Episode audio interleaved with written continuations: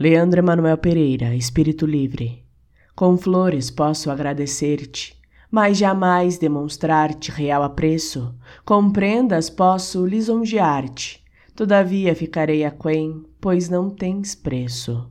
Minha mãe castelo, espírito livre e leal, que encara de frente o flagelo, desmascarando o desejável em favor do real. Ouves os meus devaneios e retrucas com veemência.